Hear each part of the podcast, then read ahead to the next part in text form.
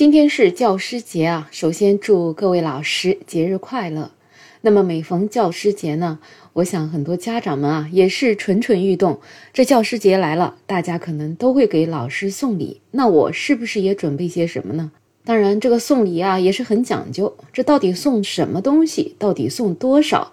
这标准到底是什么？会不会因为送的少了，老师也根本不在意，这礼物就白送了呢？有人说，现在不是国家都禁止给老师送礼物了吗？当然了，很多学校确实是禁止给老师送礼物。可是，毕竟我们中国这么大，仍然还是有很多的家长啊，会偷偷的给老师送礼物。那除了偷偷送礼物这件事儿呢，其实还有一些人。竟然在公开的场合要跟学校的家长们集资给老师送礼物，把他堂而皇之搬上了大雅之堂，觉得这件事情好像是顺理成章的，似乎只有给老师送礼才是尊敬老师的一种行为，才能够庆祝老师教师节这个节日。九月八号的时候，在山西太原市的常青藤中学里面，就有这样一个群消息被暴露出来了。这个群的名字叫“节日筹备群”。这个消息写的是，由于时间紧张，选择范围有限，咱们人多，众口难调，以防大家选来选去错过了教师节，所以礼品就由我们几个暂定了，望各位理解。咱们七门课有两位男老师，其他五位是女老师。女士的套盒 MAC 定妆喷雾加口红五套，大概价格两千六百块。男士派克钢笔两套，价格大概是一千二百八十八。花七束算两千块，那这个花呢是班上的一个同学的舅舅给做的，他本身自己也是开花店的，这样想着在同等的价位内呢，肯定会做到最好。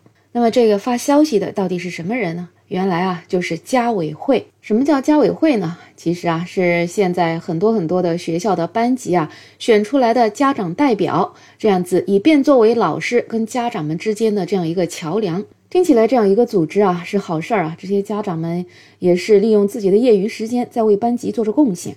可是为什么这样一个消息就被暴露出来呢？显然，其他的更多的家长对于家委会的这种行为肯定是不满意的。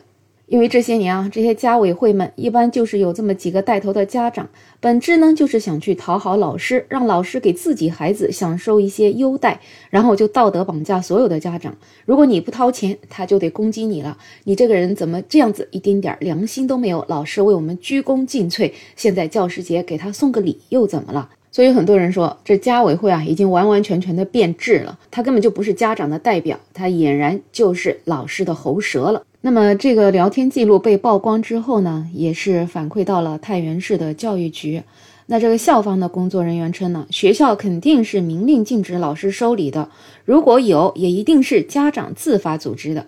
哎，你还别说，这句话解释的呀还真好，这把锅啊就完全推给了家长了。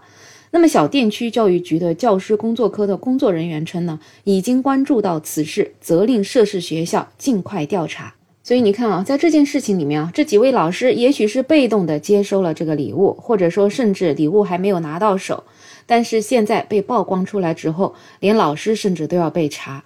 所以啊，这家委会你真是蛮好，喜欢给老师送礼物。那么你们几个自己组织送好了，为什么一定要在群里面发这样一条消息？其实说到底啊，也是想拿全班家长交的班费去送礼，给家委会的几个孩子谋福利。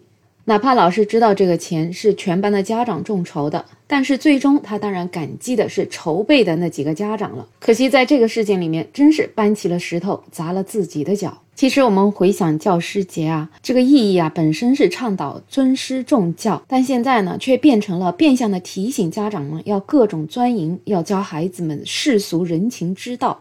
以现在的这种政策制度，给老师买礼物，其实就是在给老师添乱呢。也不知道有多少老师敢收的。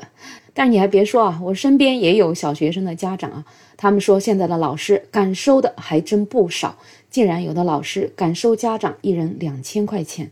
我想啊，这些家长们也是自己卷自己。其实大家如果都不送，那么老师对孩子肯定就是一视同仁了。可是，如果你送了，别人没送，那我相信老师肯定记住的是那个送的最多的人。当老师对孩子的关爱是建立在金钱的基础上，那我想这个老师也就失去了本来的意义了。